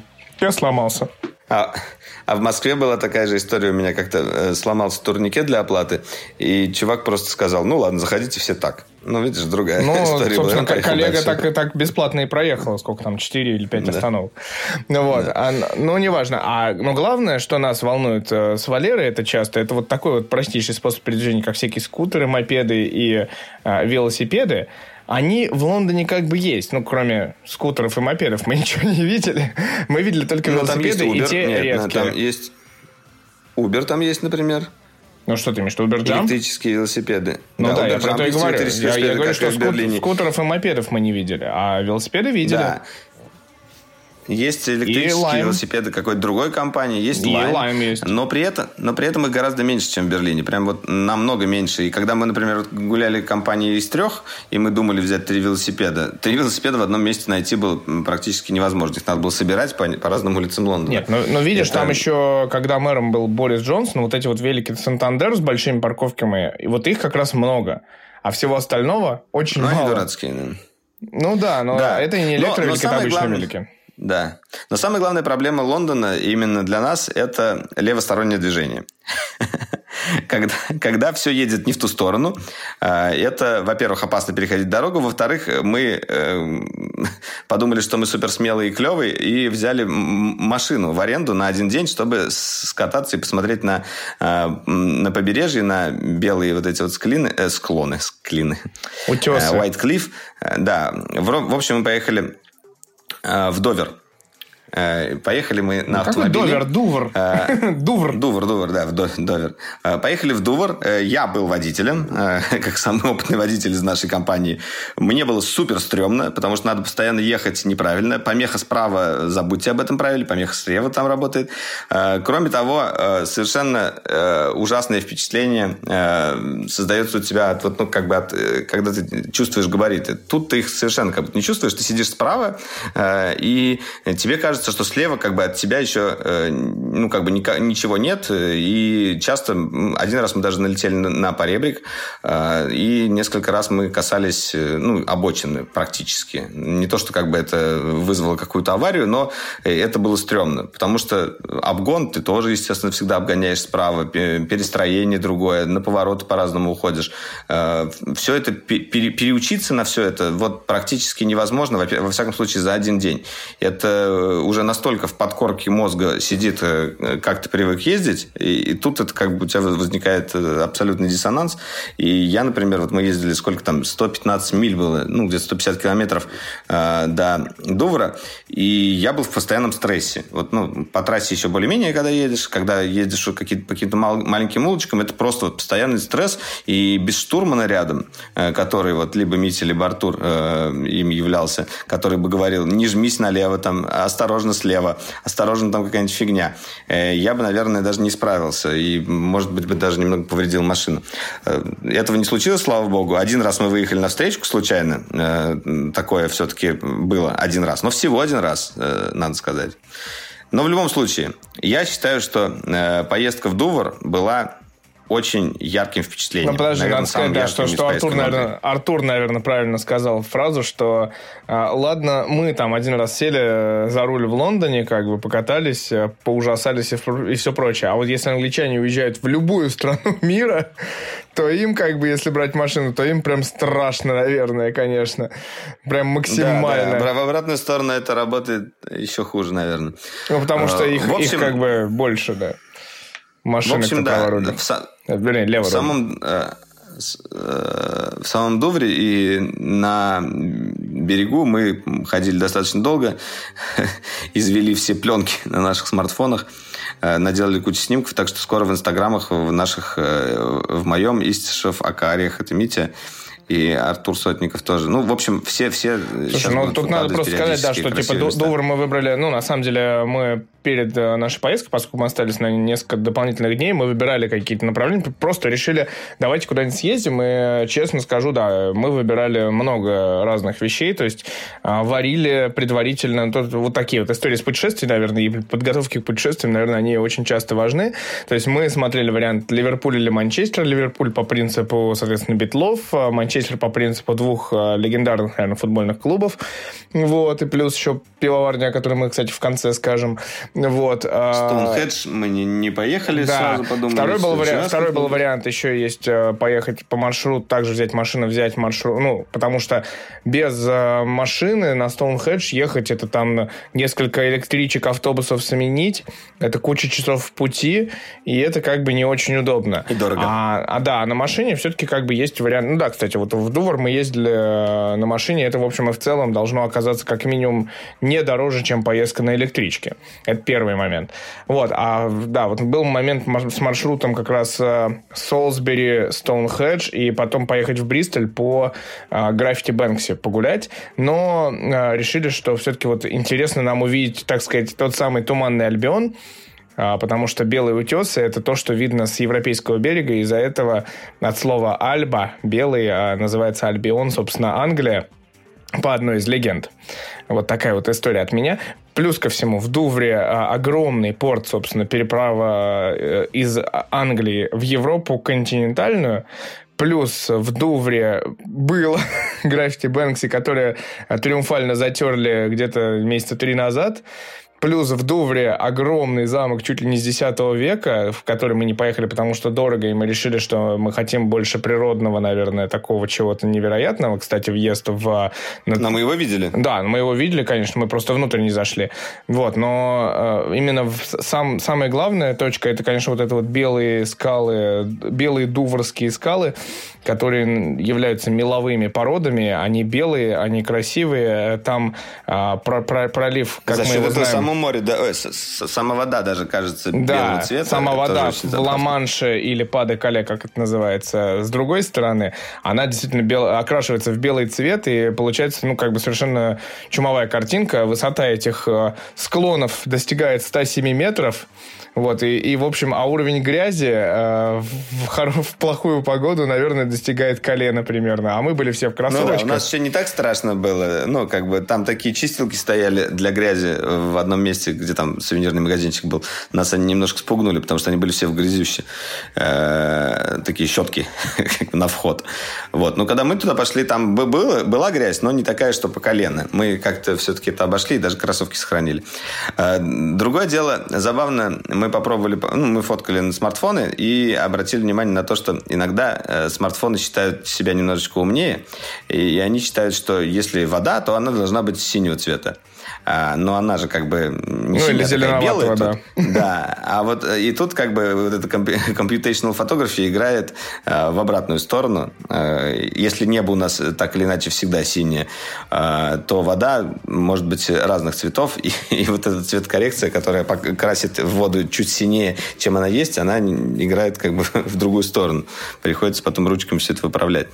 На, каких, на каком смартфоне это было? На Huawei, да? Вроде было такая штука? Нет, ну Huawei это через Google фото пропущенная фотография пролезла, она там типа а, Google фото Google решила ее красиво сделать очень. И получилось да, красиво, но неправильно абсолютно. Вот, но это такая беда смартфонов, да, и мы на самом деле там погуляли очень хорошо. Прошли примерно половину этого национального парка, назовем это так.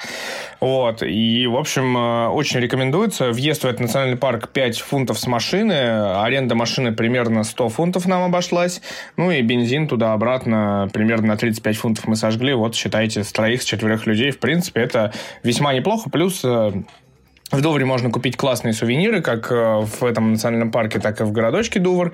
В общем, ну, типа, впечатления очень классные. Одно из впечатлений, это, конечно, вот этот Дуврский порт, где а, нескончаемым потоком автомобили движутся внутрь корабля, и потом они отплывают один за другим. Это очень красивое зрелище и интересное, и необычное. Угу. Непривычное нам, конечно. Ну да. Вот.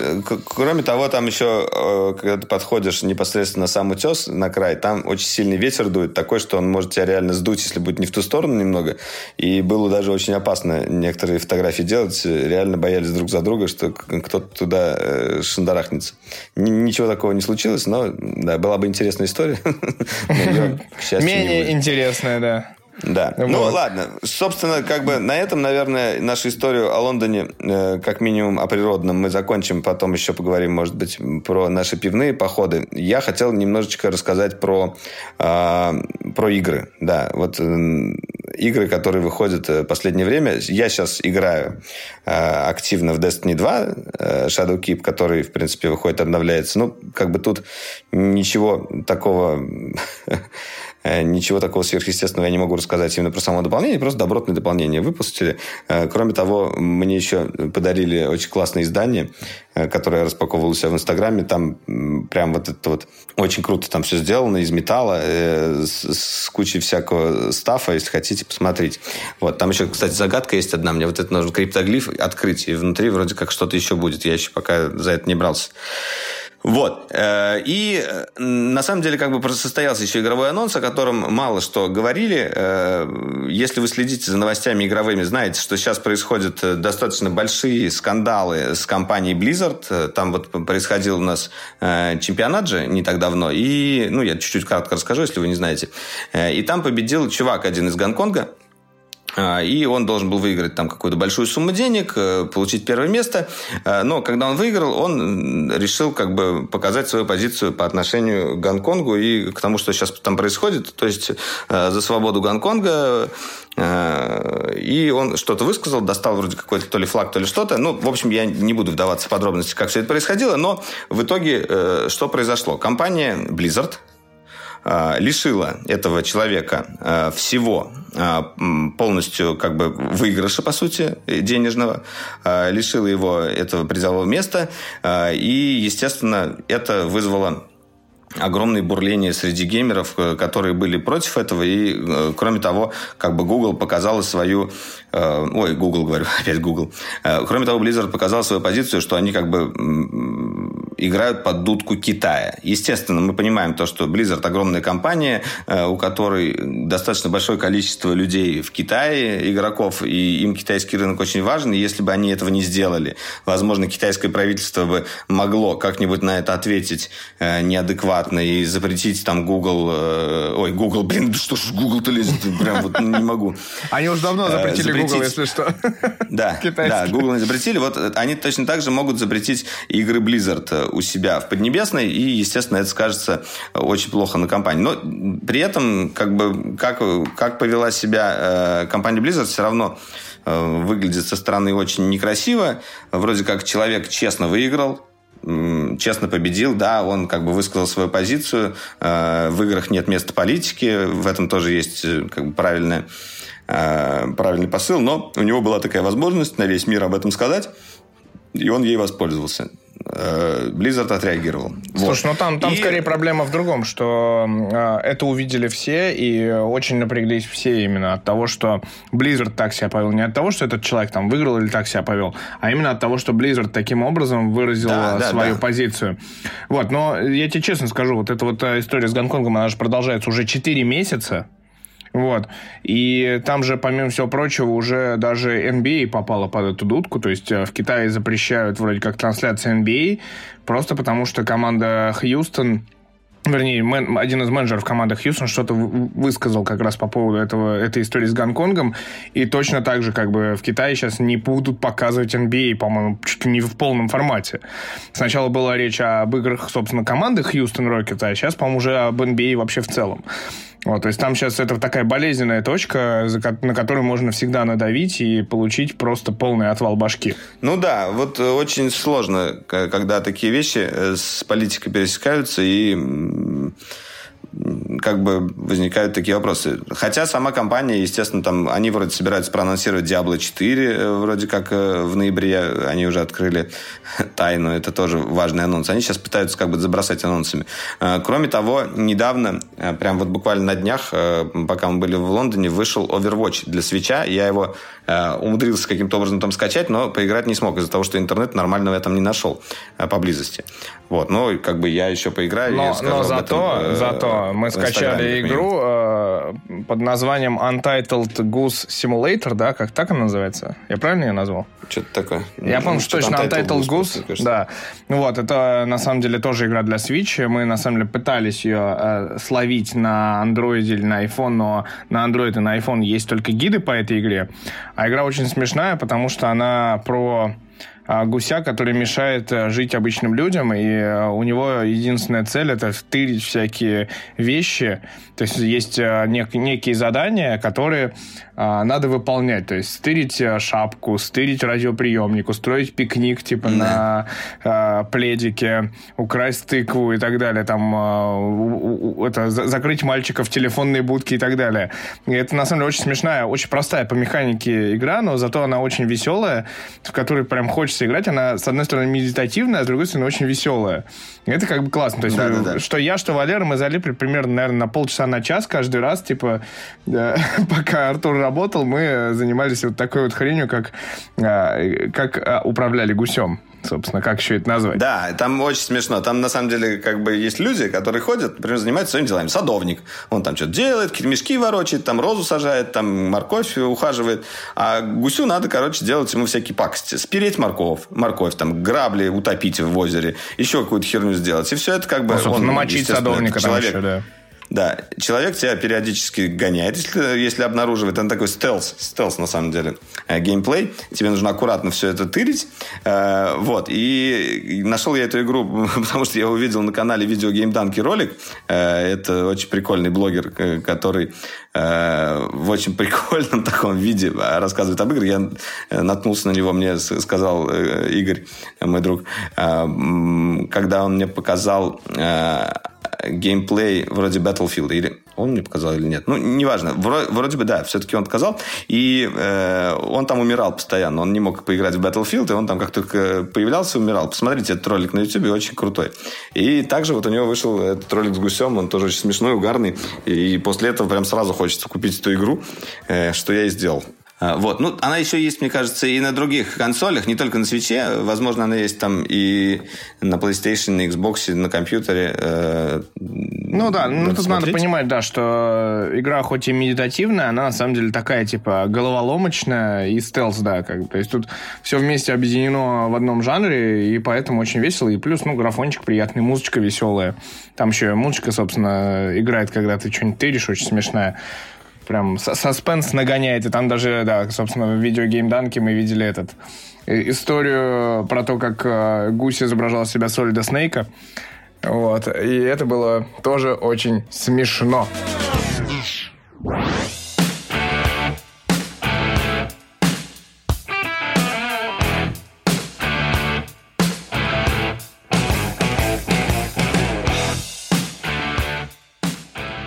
Вот, но на самом деле давай э, переходить коротко поговорили сегодня об играх. Э, давай переговори, переходить к небольшим анонсам, новостям из мира кино. Дело в том, что великие режиссеры наших дней, не побоюсь этого слова, великие, э, Мартин Скорсезе и Фрэнсис Форд Коппола как бы немножечко ополчились на Марвел.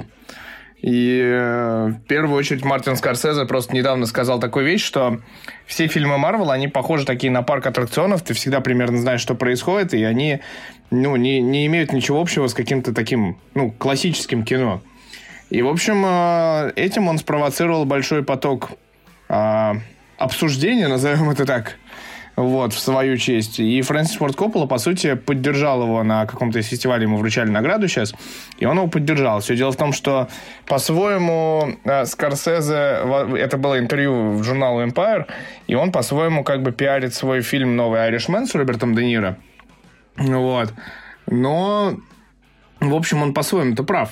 То есть э, есть четкое разделение на такое супер развлекательное парк-аттракционовое кино, как амьюзмент парк такой, вот именно от Marvel, когда ты раз ну, в полгода... Такое даже, есть, такое даже есть понятие в кинематографе, именно аттракцион. Это когда тебе делают, э, то есть именно э, делают такое развлечение, можно сказать. Я вот, вот. да. Ну, просто это... когда все кино, это как бы как часть составляющая э, любого фильма может присутствовать. Но когда весь фильм в таком виде, то это как раз Марвел.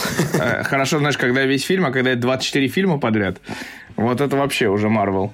Вот, ну, то есть, типа, при этом, э, на самом деле, крышечку сорвало у многих фанатов Марвела именно, а, и они ну, не понимают этих слов и не принимают этих слов Мартина Скорсезе в большей степени, потому что считают, что он не прав, они тут же говорят, ну вот же, посмотрите, вот есть же там типа Логан, вот есть э, этот... Э, собственно, Джокер и все прочее, которые вот, э, они не такие, они совершенно другие. И ты так говоришь, типа, чувак, тут речь о Марвеле, а ты сейчас тут приплел совершенно другие фильмы, которые на другой вообще основе, на другом фундаменте стоят.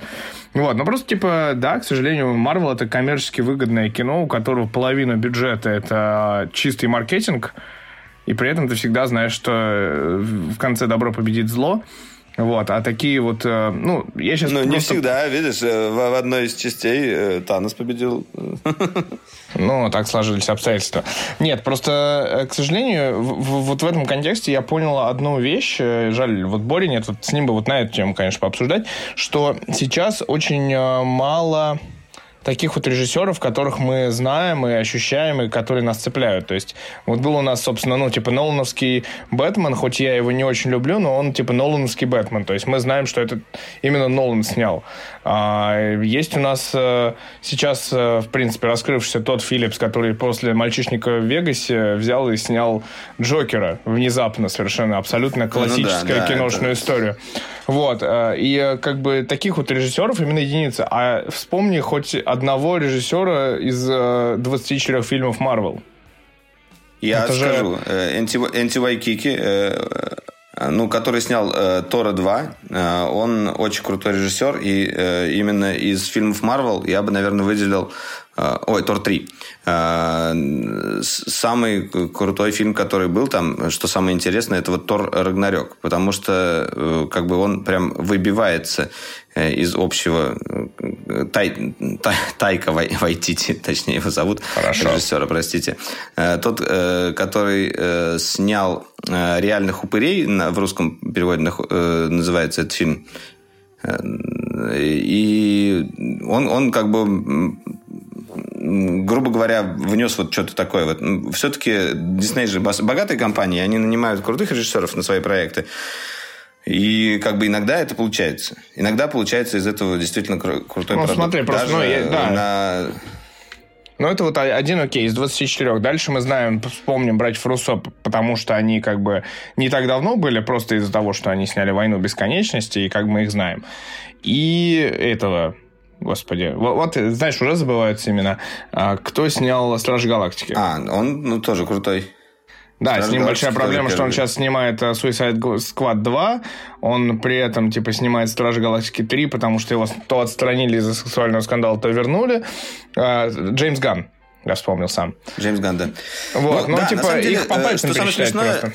Им, именно вот если говорить о фильмах Marvel, э, в основном там приглашаются хорошие режиссеры, да, и первых Авенджеров тоже снимал хороший режиссер, и, и как бы э, просто не в этом проблема, мне кажется. Проблема в том, что э, именно над этим всем стоит э, Дисней, и, скорее всего, он влияет гораздо больше именно на творческую составляющую.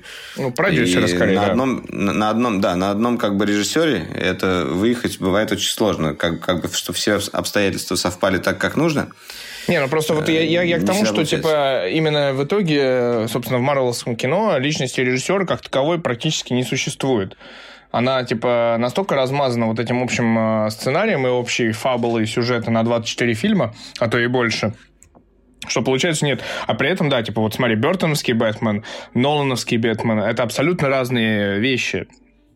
Ну, то есть нету такого влияния. Ну, ну там да, да. Есть э, Джей Джей Абрамс, который пытался там, типа, опохмелить, не знаю, Звездные войны, как-то назвать как-то по еще поиначе. Пытался снять Звездные, э, ну, Стартрек, пытался снять Звездные войны. Вот э, у него вот так вот, короче. Ну, я сам небольшой фанат Джей Джей Абрамса, честно скажу. Вот, но типа вот мне, мне нравится кажется, Абрамс, беда молодых как бы, режиссерах есть. Есть вопросы. Ну, как бы, не знаю, мне кажется, что э, отчасти э, вот именно таких вот клевых режиссеров часто портят большие бюджеты. Когда им наваливают ну... прям кучу бабла на фильм, и, получая, и когда еще давление идет большое со стороны продюсеров, э, не всегда получается все хорошо. И к тому же сроки там играют большую роль. Да, нет, я, я тут чисто сравниваю с большим кино, типа Иньяриту, который, собственно, сколько уже Оскаров забрал. Вот именно с такими вот режиссерами, которые хоть и молодые, но они делают вот кино а не вот эту вот такую масс-маркетовую жвачку, которая является Марвел. И, конечно, в этом смысле, ну, типа, все, все понятно, уважают и Копполу, там, с «Апокалипсис» сегодня, и со всеми его фильмами другими, и Скорсезе с «Крестным отцом», естественно. Ну, типа, как тут, как тут вообще пройти мимо вот этого всего? Вот, и это, конечно, ну, а им это уже за 80 глубоко. Одному 90, да, уже, по-моему, собственно, Скорсезе, а Копполе за 80. Ну вот, и это как бы такие махины, когда они говорят, но это реально есть проблема, что действительно э, в кинотеатрах из-за того, что Марвел делает кино раз в полгода, сейчас небольшую паузу взяли, в кинотеатрах нет места реально хорошему кино. Потому что ну, люди, к сожалению, приученные к Марвелу, ходят раз в полгода на это кино, покупают за месяц билеты, а всяких вот этих вот айришменов, которых я хочу посмотреть, или там Джокеров, их очень мало, вот таких жемчужин, э, в принципе скажем честно. Ну, жемчужин всегда мало. Это как бы нормально. Если будет слишком много, они будут теряться тоже. Э, поэтому как бы так не бывает. Э, хорошее кино надо искать. Вот я, например... Не, ну, при, при том, понимаешь, при том, что Джокер, посоветовать... Джокер, это, Джокер это все равно, это масс-маркет все-таки. Это такое как бы и распиаренное кино, и раскрученное кино. Оно просто немножечко про другое, оно немножечко с другой стороны про комикс. Ну, вот ну, это вот такое. Да, тут как бы встречаются, э, грубо говоря, и на Э, как бы и на поприще вот именно блокбастеров э, встречаются тоже очень крутые фильмы, которые нельзя пропускать. Один из таких фильмов, конечно, Джокер. Мы его уже обсуждали в прошлом. Ну да. А, вот. А, да. Ну, давай. Я, я вот сейчас э, хочу посоветовать очень хороший э, фильм. Скоро выйдет или, может, даже уже вышел. «Lighthouse» называется. Угу. Там, ну, Видимо, по- «Маяк» по-русски. Маяк, да. Наверное. Я вот пытаюсь найти, когда он выйдет, и все никак не могу найти.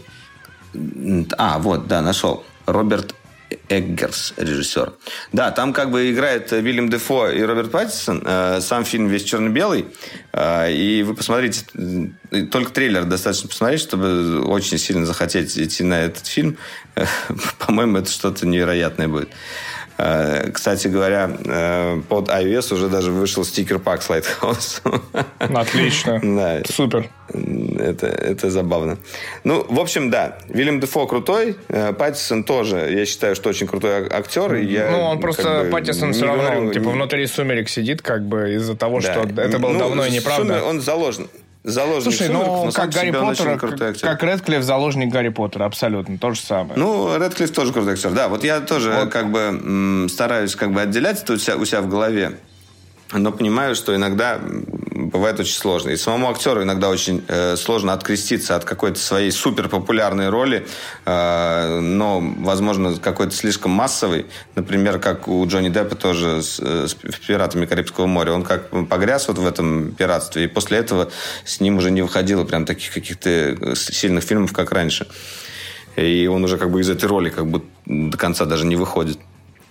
Ну, скажем так, у него до этого было очень много всего, проекты. поэтому все-таки... Нет, там, типа, его история с, пират, с пиратами Карибского моря была связана именно с тем, что у него дети подросли, он хотел как, какого-то кино, в которое бы смотрели дети, а не, все, а не всяких хромовых дневников и туристов, понимаешь, где он там только бухает и сношается направо и налево.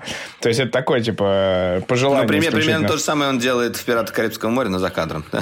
Да, слушай, кстати, тут э, на днях был классный мемасик появился, как Орландо Блум читает Федора Достоевского, Достоевского, найдите его, это очень смешно.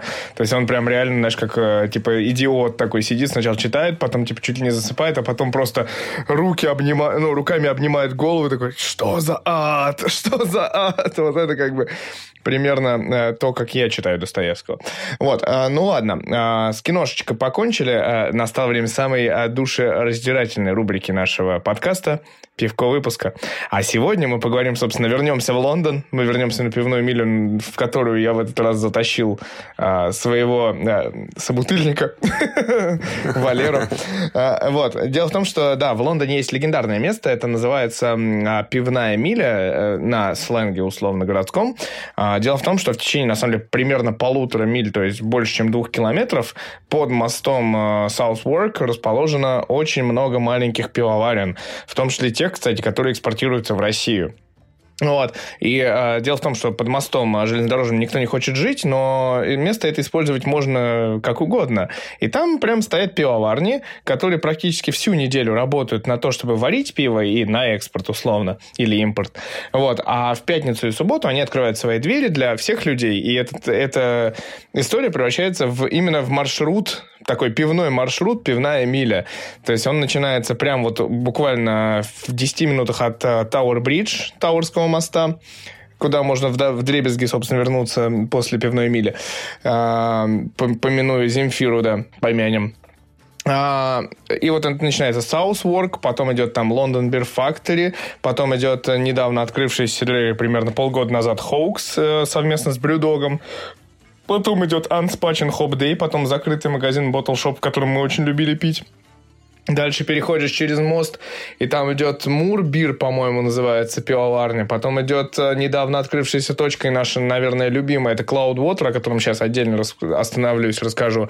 Потом идет Brew by Numbers, который как раз доезжает в Россию недавно, на дне рождения метода, где можно было приобрести футболки дроидера, можно было попить Brew by Numbers. И дальше идет еще несколько пивоварен, это уже такая самая дальняя часть пивной мили, потому что вот самое сложное, это вот тот момент пройти, потому что тут, грубо говоря, все подряд идет, а потом где-то 500 метров ты просто идешь до следующей пивоварни. Вот. Но это, на самом деле, очень веселая тема. В выходные там появляются специальные охранники, которые считают людей, которые следят за порядком, следят, чтобы все вели себя как бы хорошо, весело и э, никому не мешали при этом, потому что вокруг все-таки жилые кварталы. Вот. Ну, мы в этот раз, на самом деле, по-простому, но по хорошему маршруту мы зашли, собственно, в Cloudwater, в Brew by Numbers и, по сути, в Hoax. Ну, немножечко прошли, показал я Валерия, как, как в Лондон Beer Factory примерно 200 бочек стоят с пивом, и в э, Unspatch Hop Day типа прям вот варочники стоят. То есть люди пьют, а тут вот прям варка как бы аккуратненько огороженная, чтобы ее никто не задел. Вот. А, но и, конечно же, пивко выпуска, к сожалению, не локальное в этот раз. И я знаю, что наш подкаст слушают не только в России, поэтому, наверное, людей порадую. Вот, есть такая пивоварня Cloudwater, расположена она в Манчестере. Я в Манчестер сегодня упоминал несколько раз уже. Вот, очень классная пивоварня. Советую искать по-любому. Сейчас вот мы попили как раз... А, Валера попил а, а, маракуевый, да, газы ты пил их? Тебе ага, понравился? Да, охерительный был. Я попил э, сначала черри кола газа, это было немножечко странно, то есть это вишневая кола, вот. Но главное, наверное, то, что там можно сейчас попить и вообще поискать в баночках, это Double IPA. Это очень простое пиво, но оно очень вкусное. Категорически рекомендую. И вообще, если видите Cloud Water, и, и берите, не думая, если вы находитесь в стране, где его завозят, потому что в Россию к сожалению, не привозят. Но мы стараемся что-то э, исправить с этой темой. Я своими как бы контактами всегда, всегда дорожу. И если я кого-нибудь встречу из Cloud Water, то я обязательно постараюсь сделать так, чтобы в России он появился, потому что это очень вкусное пиво, это действительно одно из лучших английских э, пив. Мы еще, кстати, в, да, в Лондоне попили Нозен Монк опять в очередной раз, который в России уже есть. Вот, э, это, это вкусно. Вот, блин. Monk, ну, да, очень крутой даже. Ну, мы в Англии попили Pressure Drop в основном, Northern Monk и Cloudwater. Вот три пивоварни, которые все стоят того, но в России, к сожалению, только Northern Monk вот недавно появился, и при этом, в принципе, все, что сейчас приехало в Россию, оно очень вкусное, потому что на фестивале в Питере я пил новые сорта уже очень все хорошо. Вот. Но хочется еще большего, то, что вот мы сейчас в Лондоне попили, допустим, а, маракуевый, сласси, милкшейк IPA, и это тоже было очень и очень вкусно. Вот. На этом я закрываю свои двери а, в пивной рубрике. Я такой, я закрываю свой холодильник с пивком. Да, дзинг. Э, я хотел сказать э, вещь, которую ты упомянул, немножко подробнее на ней остановиться. На самом деле на Дройдере у нас произошло такое большое событие. Э, мы очень долго обсуждали, очень долго придумывали и запустили свой собственный мерч. Пока это две модели футболок, на которых написано «До встречи в будущем» в виде такой досовской консоли, c2.slash. И Э, в таком пиксель-дизайне, э, квадрат большой, э, черная и серая футболка имеется. Сейчас все это есть в наличии, пока еще не все разобрали. Так что в наших группах социальных сетей вы можете найти, поспешите, если хотите такой эксклюзивный дроп. Потому что, в принципе, скорее всего, если мы будем выпускать уже какие-то другие вещи, то мы уже не будем повторять именно этот дизайн. Это такая ограниченная партия. У меня есть, у Мити есть, у Бори есть. Вы, наверное, видели в некоторых роликах, если смотрели. Ну, давай, знаешь, давай будем, будем честны. Да. На самом деле, а, очень много. Вы, вы бы знали, сколько обсуждений было по этому дизайну. Мы э, печатали очень много вариантов. У нас были э, как бы несколько различных принтов э, разного качества. Мы выбирали самый качественный принт. Сами футболки мы тоже долго выбирали. Э, были у нас даже вышивки. Э, в общем, в итоге остановились на том, э, что сейчас вышло в продажу. Э, вот. И как бы загляните, если интересно. Нет, на самом деле у нас планы великолепные и великие. Мы хотим, давай будем честны, мы хотим и свитшоты, мы хотим и кепки, наверное, в будущем. То есть мы будем думать на то, как расширять эту историю. И э, главное, что мы хотим, чтобы это было полезно и клево для всех и классно. Ну да, и как бы все это тоже в том числе зависит от вас. Если вам эта тема нравится, и вы, э, ну, как бы поддержите наше это начинание, то, естественно, э, соответственно, больше будем мы придумывать и делать. Потому что, как бы, идеи есть и не только в сторону просто одежды, а в сторону умных аксессуаров, которые тоже будут под брендом Droider продаваться. Э, много различных планов. А, в общем, да, следите за новостями и как-то так. Ну да, это все все-таки будет проводиться в первую очередь еще и в формате встреч.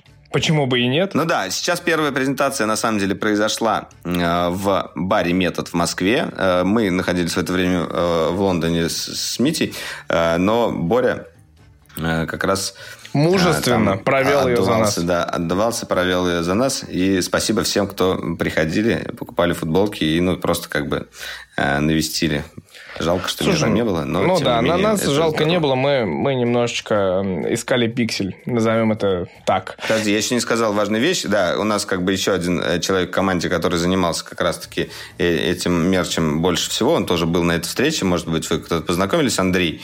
Э, ему большое спасибо за то, что он все это, все, все наши мысли смог реализовать. Мы как бы долго совместно разрабатывали эти дизайны. Я надеюсь, мы будем продолжать работать. Вот, да, теперь все.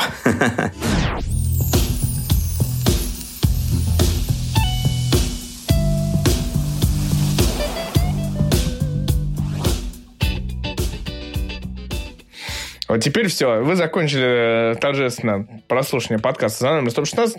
На самом деле, а, если у вас есть вопросы а, с хэштегом DroiderCast в Твиттере, мы их всегда ждем. Мы их будем стараться проверять и отвечать на них, потому что иногда бывает такое, что ну, темочек-то не хватает. Поэтому давайте-ка, друзья, давайте поднапряжемся. Задавайте нам вопросы, потому что мы сейчас тестируем до хрена гаджетов, будем честны. Мы сейчас проехали полмира с Валерой в очередной раз. Э, Валера купил себе кучу японских ножей и хочет спросить вашего мнения. Хотите ли вы тест японских ножей на канале Дроидер, конечно же. Или Всего один, те... на самом деле, ну окей. Или, или тест серебряного ножа 1816 года. Вот. Я не знаю. интересно. Да, ну то есть э, мы, мы на самом деле мы ищем какие-то классные темы для вас стараемся. В Лондоне мы пустили даже блошиный рынок на Ноттинг-Хилле и э, чуть не, не купили среднеформатную камеру в очередной раз. Во всяком случае, крутили в руках. Ну вот. Э, ну то есть пишите нам, что вам интересно, мы попробуем э, это дело раскрутить до клевых тем. Еще раз, Твиттер, хэштег DroiderCast. Мы с удовольствием вас почитаем и ответим на ваши вопросы. Да, ну а с вами были Митя Иванов и Валерий Истижев. И, собственно, до встречи в будущем.